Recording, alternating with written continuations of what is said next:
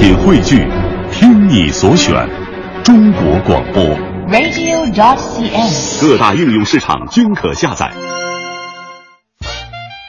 听众朋友们，大家好，欢迎您收听今天的露天电影院，我是张远远。首先还是先介绍一下来到节目中的嘉宾。大家好，我是清泉。大家好，我是莎莎。那首先呢，还是跟大家提到我们今天的这个呃要聊到的电影的整个的主题。我相信可能一听到清泉来了，经常听我们节目的朋友们就知道，可能又带着日本的日式的电影来了。从今天开始的几部电影的风格呢，除了是来自于日本的电影之外，还会有一个共同的主题，就是在电影当中都讨论的是美食故事。那在美食当中呢，又给我们带来了充满让人觉得或感触或幸福的百味人生的故事。那么今天呢，我们所带来的第一部电影就叫做《茶泡饭之味》。其实我相信，可能一提到这个电影的名字，很多喜欢或者熟悉各种日本可以算是家庭自己轻松料理方式的、嗯对。各位喜欢呃淘宝也好，喜欢各种关注日剧的这种，嗯。我相信可能年轻一点的受众吧，可能都会想到、哦，原来你们今天要说的是茶泡饭这个，嗯。非常应该算是容易操作，但是其实又会给你生活中带来挺多嗯幸福感的一种美味存在哈。嗯那我们今天又会讲到的是一个怎么样的故事呢？嗯，其实今天的组合。应该说这一周的组合都还挺奇妙的，是三个女生跟大家一起讲美食哈，所以嗯话题究竟会发散到哪里，就请大家拭目以待了。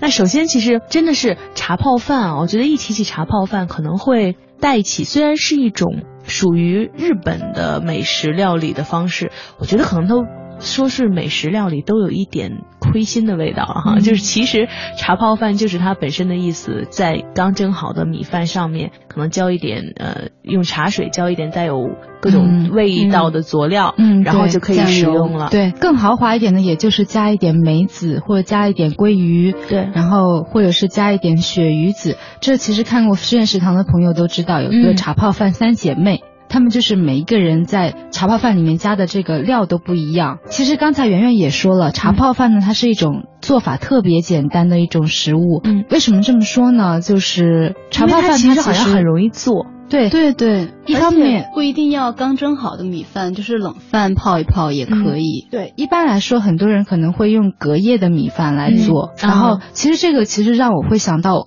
我老家，老家的话，爷爷或者是奶奶经常给我做，小时候会做菜泡饭。嗯其实菜泡饭就是用隔夜的米饭。加一点，我们那边的话是咸菜，嗯。然后加点虾皮，更多的话就顶多也就是再加一点豆腐干，再豪华一点就加点小小的肉丁，嗯。那样子其实就当一顿早饭了，或者有时候就不愿意做饭的时候就就当饭了。嗯。然后可是的话，茶泡饭跟我们的菜泡饭又有不同的是，因为它是用茶水来浇的，当一个它的底料。就茶可能本身有养胃的功能吧。但是其实本身我觉得不管是什么、嗯茶泡饭也好，菜泡饭也好，当这种尤其是这种泡饭，然后就嗯喝进去一些水分，这种处理的这种方式哈，嗯其实可能会淡化胃酸，对，可能好像本身也有一种说法是会对胃可能并不太好，好像会有伤害不利于消化吸收。这个还真的很有趣。它就是有两种言论，嗯一种的话，我我也是查过的，查过资料，就是在日本的话，最普遍的说法是说茶泡饭它是有利于养胃的。啊尤其是是有绿茶是吗？一方面是有绿茶，一方面是你想想看，就是像他们这种。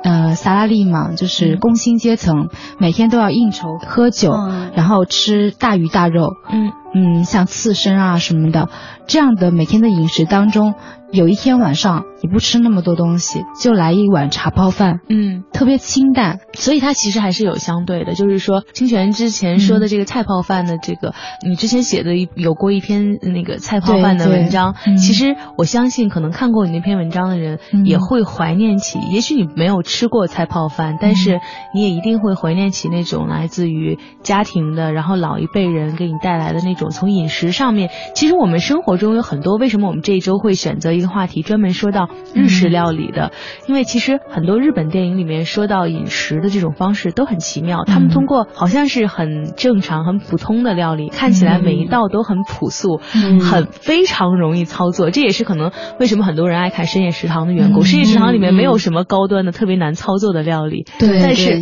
每道菜里面都会让你有浓浓的亲情或者感情的味道在后面。对，其实这个是它最耐人寻味的地方。没错，尤其像是茶泡饭本身，可能真的就是米饭上面浇了一点点料，然后再浇一杯茶。但是你突然会发现，好像每一道不能当做正餐食用的东西，嗯，然后突然间就变成了一顿可以吃下去，并且能带来，尤其是。茶泡饭和菜泡饭带来那种温度，哈，和着热汤喝下去那种温度，就会给你带来那种幸福。就是茶泡饭，可能这种做法算是刚才清泉说到，算是一种庶民的味道。但是其实这也并不影响很多人在生活中非常喜欢，不管是茶泡饭还是菜泡饭的这种存在。嗯，而在我们今天说到这个茶泡饭之味的这部电影里面呢，没想到这么一位可能生活中还算是比较常见的，然后也能给人带来很普通的、很小确幸的这样一道料理呢，反倒使得男主人公被他自己的太太嫌弃。其实说起这个，我觉得男主人公很有意思，就是他其实，在社会上面，你看他在公司里面也是一个部的，算是不错部长。嗯，其实他当的他的职位是蛮高的，然后收入的话也不低。其实虽然在对相对于他妻子而言的话是比较低的，然后你看他住的房子，因为他娶了这么一个富有的妻子，嗯，所以他其实生活是非常优越的。虽然我们。我们但是在电影里面，你会一直对比说他他妻子的地位更高，是那样一个出身。我为什么说我强调他其实社会地位并不低，是因为你看这样一个社会地位并不低的人，嗯，其实他回到家里他是吃茶泡饭的，嗯，他而且他在那一刻他是觉得自己最放松的。除此之外的话，他吸很便宜的烟，或者是坐三等的车厢，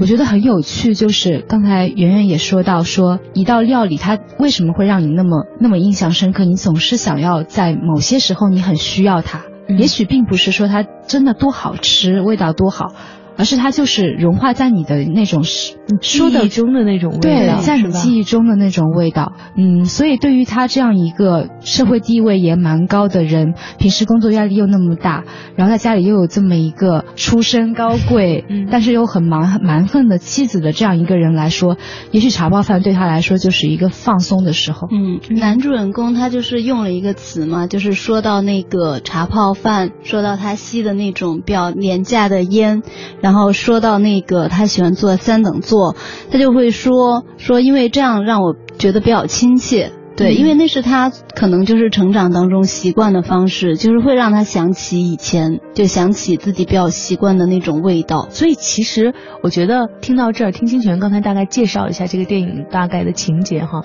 可能也有点了解。其实这个电影当中描述了一种。看似好像幸福美满的生活，就是男主人公虽然是呃从一个很普通的出身，甚至可能在女主人公眼中太过平凡和低下的一种出身，然后但是因为通过自己很努力，呃其实一开始传递的有点正能量，就是女主人公的家人反倒没有说因为他的这个出身而嫌弃他，对，看到的是觉得这个年轻人非常的有发展，然后值得信任，然后把自己的女儿一个富家千金嫁给了这样一个平凡家庭。出来的小伙子，然后但是两个人通过一起生活，其实发生了很多观念上面的，然后生活方式上面的各种矛盾，然后在这个矛盾的过程中，又因为解决问题的方式不同。然后产生了可能各种各样的故事，在最终，呃，两个人当然是得到了和解啦，因为可能都是女生来聊这个话题，所以最后一定会选择一个可能最后结局会是让我们觉得相对温和的方式。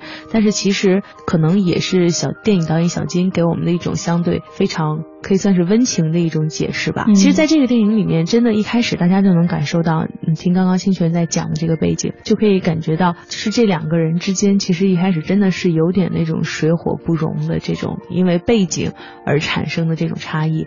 而这个差异最开始就体现在的，因为如果我们说两个人之间有有差异、有不同，一定会体现在各种细节上嘛。而在这个电影当中，细节就体现在了对于这种茶泡饭的这个吃法的嫌弃上。对，其实。一开始可能并不是茶泡饭，只是那个丈夫他很习惯的，就是把那个卫生。纸浇在那个饭上，然后就一边一边吃饭一边看报纸。然后当时太太正是在跟他生气，因为可能他说的一句话然后不太对，正在跟他生气的时候，然后就看到他这样吃饭，然后就一下就火了，就说跟你说过多少遍不要这样吃。说你这样像狗一样吃狗食一样，这算什么？然后明显感觉到那个太太就是从小接受的家教很好，然后行为动作然后都特别的规矩，然后她就特别看不惯那个说可能会觉得这个丈夫他还是保留着那种特别低下的那种低等人的那种生活方式，然后就会觉得。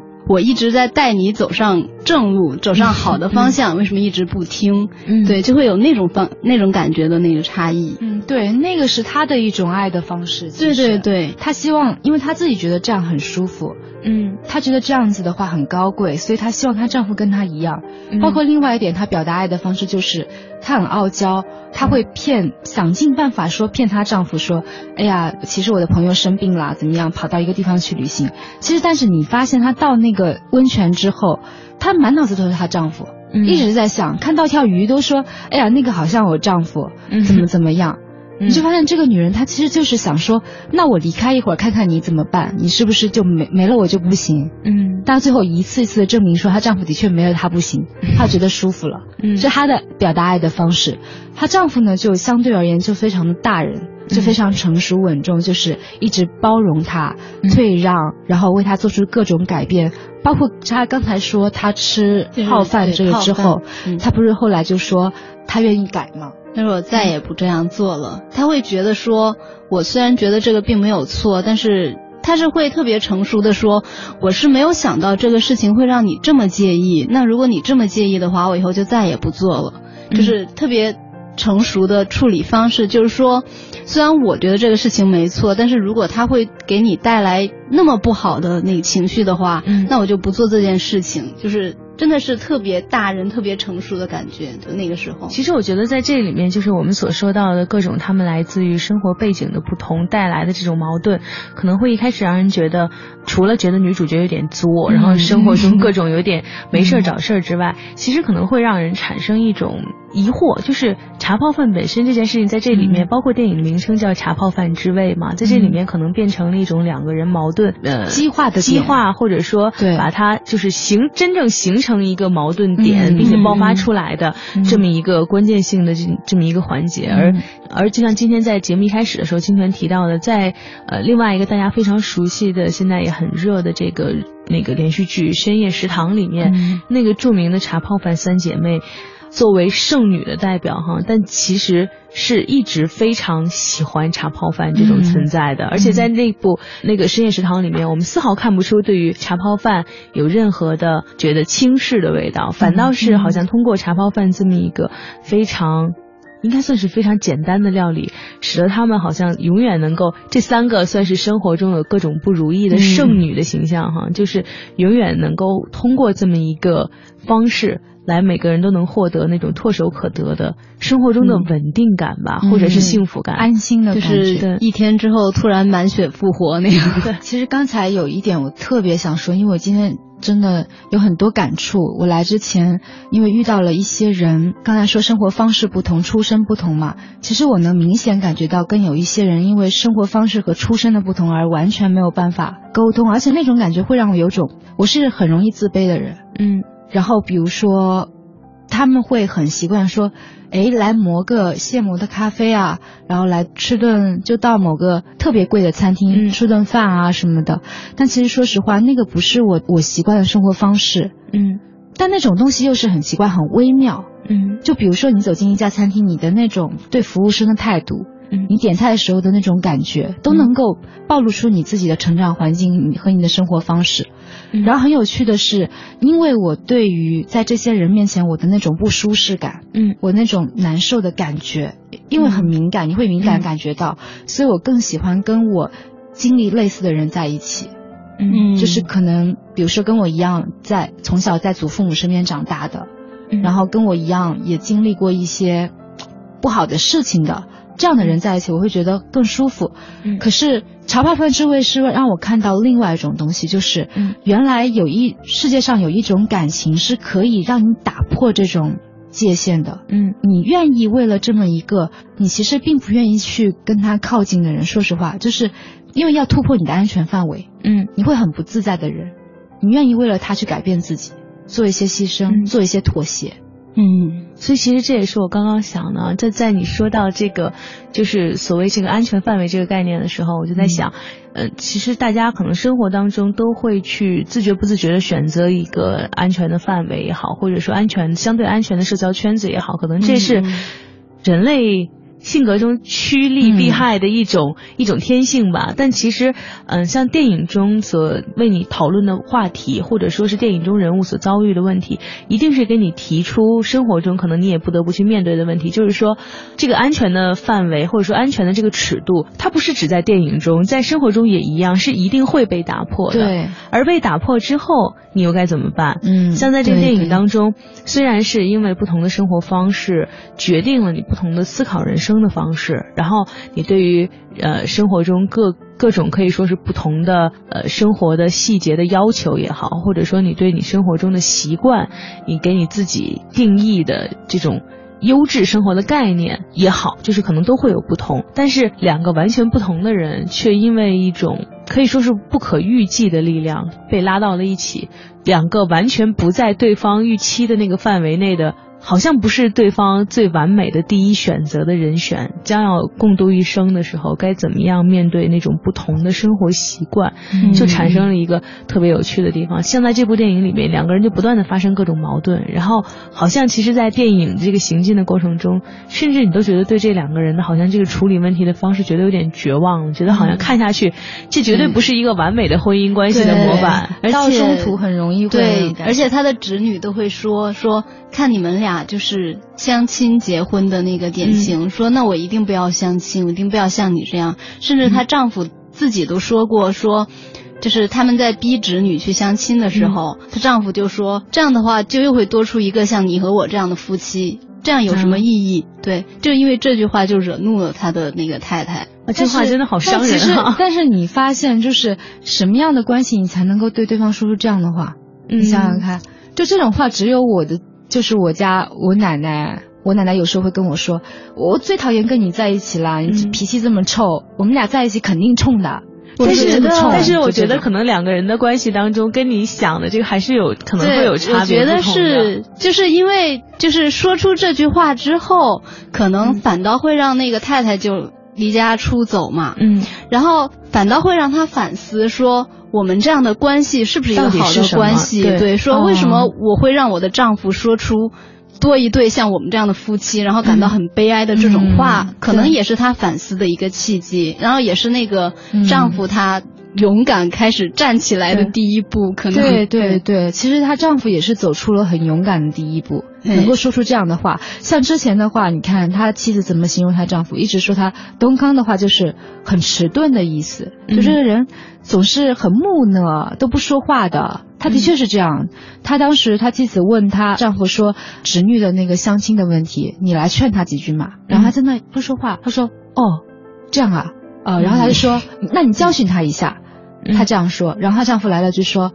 哦，坐下吧。”就让她侄女说：“你给我坐下，嗯嗯，就坐下吧。”就这样，就这样没了。所以，其实我觉得嗯在这个、在这个关系当中，哈，就是说到，既然说到他侄女的这这一对组合，其实也能让人感觉到。所以，其实让我觉得，就是这个里面最好玩的地方在于，呃，就像刚刚莎莎说的，就是当她侄女看到真的自己姑姑生活的状态是这样的时候，其实会让她产生我不想这样生活的这种想法，而最终她好像真的也没有那样过，然后最终还真的是一个没有相亲，反倒是自由恋爱找到了自己的对象，而且还是双方差别还是挺大的。对，就是好像虽然说他们那个，就是他的侄女也是那种上层社会的那种，也是富家小姐嘛。嗯然后就是他姑姑也会说，这个孩子跟我年轻时候很像，就是特别任性，然后又不听家里话，嗯然后自己想干嘛干嘛。然后但是呢，就是这个侄女最反感的就是看到他姑姑相亲结婚这样的结果之后，他最反感的就是相亲结婚这一点。所以他虽然是富家子女，但他会比较向往就是平民玩的东西。所谓平民玩的东西，就会想说，哎，去玩玩游戏机，就是那个那个时候就只有那个打弹珠那样的东西，然后在路边摊吃吃东西之类的。对他向往的反倒是这样的东西。也会想说，就他相亲对象两人是在歌舞伎厅去那个，就去看歌舞伎，就特别高雅那样的。他又会半途跑掉，然后跑出去找他那个叔叔和那个他叔叔身边那，就是他后来的那个自由交往的对象，就是跟他们一起去赌马啊，赌自行车，嗯，然后去那个玩那个弹珠，就是玩一天。他会，就是虽然他也是他姑姑那个层次的人，但是他。就看到那个层次不好的东西也，然后他就会想说，哎，好像下面的人比较好玩一点。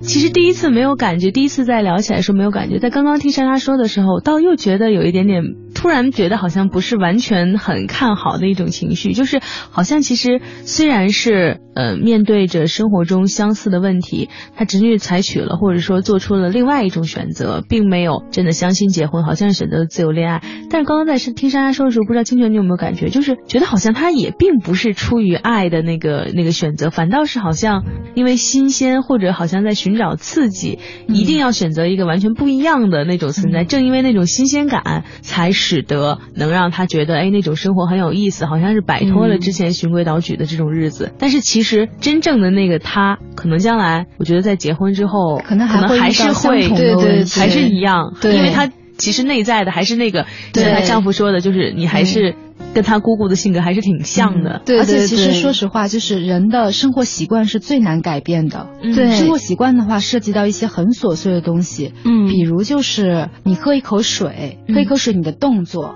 然后，甚至是你吃饭的时候，你拿筷子的样子，嗯，然后你吃饭是不是会发出声音，会不会吧唧嘴，然后你是不是会翘起二郎腿来做，嗯，就是一些非常非常细的方式。你看电影里面这个侄女，她首先看她的穿着吧，她穿着在当时的日本，你会发现她的几个姑姑都是穿和服的。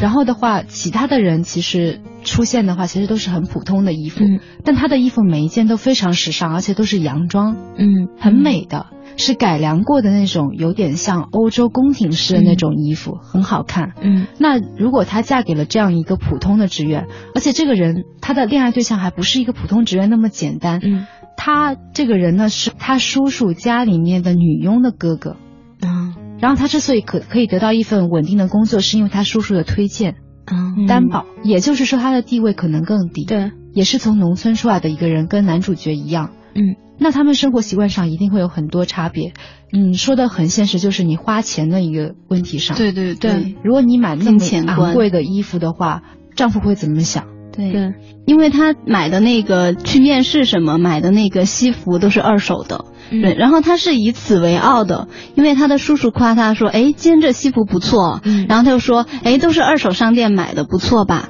然后他在最后的时候也是以这一点，就说那个小女孩那个侄女夸耀，就说：“你看，虽然是二手的，但是做男人看的不是这个，是吧？”然后那个侄女其实是有一点反感他这样的说法的，所以两人最后就是在闹脾气中，好像小情侣那个闹脾气中，然后整个电影完结，看起来是个比较欢快的结。结尾，但是呢，其实也就预示着，就是这个男男生他肯定就是那样的生活习惯，他会觉得我买到看起来很棒的二手货，他会觉得很高兴很得意。但是女主肯定不能接受，就是那个侄女，她肯定不能接受这样的生活方式，她肯定不可能穿二手的衣服，所以。他以为自己可能追求的是真爱哈，可能是没有相亲，说相亲一点都没有感情基础。但其实他在他自己追求的感情里面看到的，可能也不是这个男生真正的好的地方。嗯，对，只是他觉得，哎，这样好像比较有趣之类的。我觉得可能最悲哀的事情莫过于，可能我爱的不是你，而是我心中觉得你应该具有的那个样子，是可能爱的是那种新鲜感，或者说他只是我心中觉得有趣的生活的代表的那么那么一类人而已。所以其实我。刚才听珊珊在说的时候，突然觉得可能男很多男听众会觉得好头疼，就听三个女女生在这儿聊感情的故事，并且对于这个故事里面感情的这个线索的发展的问题，突然发现好像这个女性的这个思维角度真的是既复杂又捉摸难辨，好像里面嗯。明明这一对应该是好像嗯挺快乐、挺幸福的，然后打破了姑姑的那种生活方式，追求爱情了，结果没想到在咱们三个聊起来，好像越来越不看好的样子。对 可是你看，小金他本身就是一个男性导演，嗯可他拍一个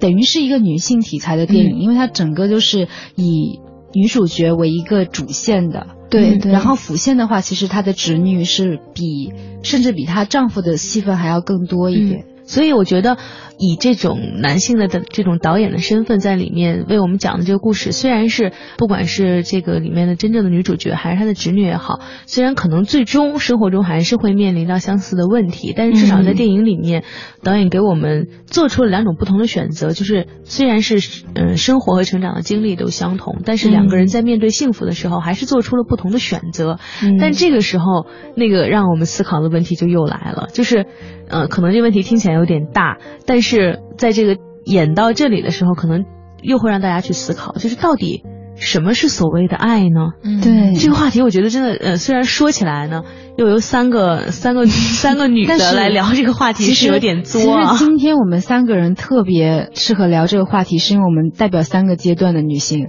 我呢、单身，嗯然后很久没谈恋爱了，然后珊珊呢，你这样在节目里面报隐私，真的好对呀、吗？你是想征婚吗？就是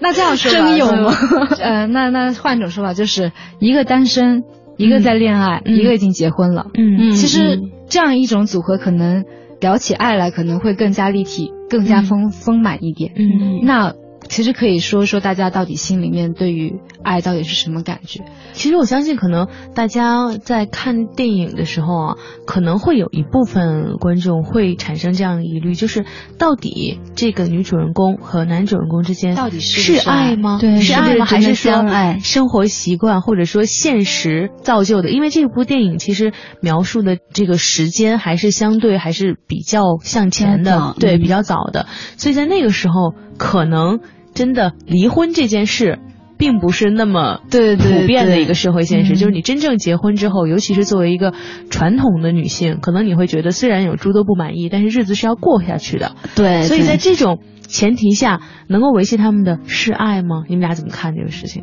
就是在这样的一个有挺大矛盾的家庭里面，然后觉得自己丈夫不管是生活的举止还是什么，嗯都会让嗯自己很不满意的情况下，你我觉得他们有爱存在吗？怎么说？你看到中间可能会有这样的疑惑，嗯就是可能你会跟那个，因为那个女主人公代表的是可能比较传统的日本那种。嗯良家妇女，嗯然后就是相亲结婚的那种代表，然后侄女就是新一代的那个年轻人的代表。那我觉得那个侄女的想法，其实放在我们现在的中国也是也是可以的，因为现在相亲很普遍，然后大家对相亲有不同的态度，可能你看到他们俩的生活状态中间就会跟他侄女一样产生，你们有爱吗？你们这是因为爱情才在一起的吗？嗯对，但是呢。你你就像清泉说的，她即使是说啊，我希望离我老公远一点，离我丈夫远一点，我希望他走别的地方去，然后或者说想办法就是撒谎逃出来去玩，但她在那个地方脑子里边想到的还都是她的丈夫，然后她会自己拿她丈夫取笑说，你看那个鲫鱼好像我丈夫，然后说啊你这个蠢货，你这个笨蛋，就那样说，但是等到大家都开始说的时候，她也会不高兴。就是嗯好像是说我可以说，但是你们大家都说，就是就就他他也会不高兴，然后就嗯捉过去生气。所以女人心海底针啊，就是她虽然是这样的表现，但是其实这就是她表达爱的方式，就包括她强迫她丈夫就一定不能那样吃饭，或者一定不能抽这个烟，或者嗯出去坐车一定要坐一等座。她是觉得我是在教你更高贵的生活方式，我是想把你。从以前那种平民的状态拉出来，他是觉得我是在对你好，就是清泉说的爱的他的爱的方式，因为他们俩的那个习惯的方式不一样，她的爱其实就是对她丈夫就造成了很大的困扰，就是让她丈夫觉得这完全超出了我自己习惯的安全范围，让让她觉得很难受。然后她丈夫之前的处理就是一直在忍让，就其实真的一个男人忍你那么多年。他不是没有点爱怎么支持下去是吧？他为什么他怎么能撑下去？对，然后因为她丈夫就是真的就是工作特别认真的那种，就是当然可能跟她的岳父的帮助有关系，进入公司，然后在公司的发展，但她真的就是回家之后也一直在看专业的书，然后一直在记笔记，就是真的是在努力为这个家可能创造他应该就是就挣钱养家嘛，然后真的过得很好，他的。妻子又不用做家务，然后连厨房里面的东西放在哪儿都不知道，有两个女佣在帮忙，然后每天就跟小姐妹出去买买东西玩一玩，然后就完了。就是所以他是在尽他的努力让妻子过得很好。真的，这不是爱是什么？对，包括莎刚才说的养家嘛，我想到一些很小的细节，我在想啊。因为我是不太懂说爱人之间的爱是什么，但是我知道亲人和朋友之间的爱是在一些很小的细节里面体体现出来的。比如说这个男主角他对于他老婆有一些非常细微的、很很让人觉得温暖的行为，放在现在就是暖男。嗯，比如说他们最后做茶泡饭的时候，他做了一件什么事儿？偷偷的把那个垃圾桶的盖子给盖上了。为什么呢？因为他知道他老婆最见不得这样脏的东西。所以他边边悄悄的看他的眼神，边把那个盖子盖上。嗯，就是做这种事儿，还有在后面处理一些很很琐碎的事情。然后当时就觉得，其实一个男人爱你，并不是他对你说什么，而是他到底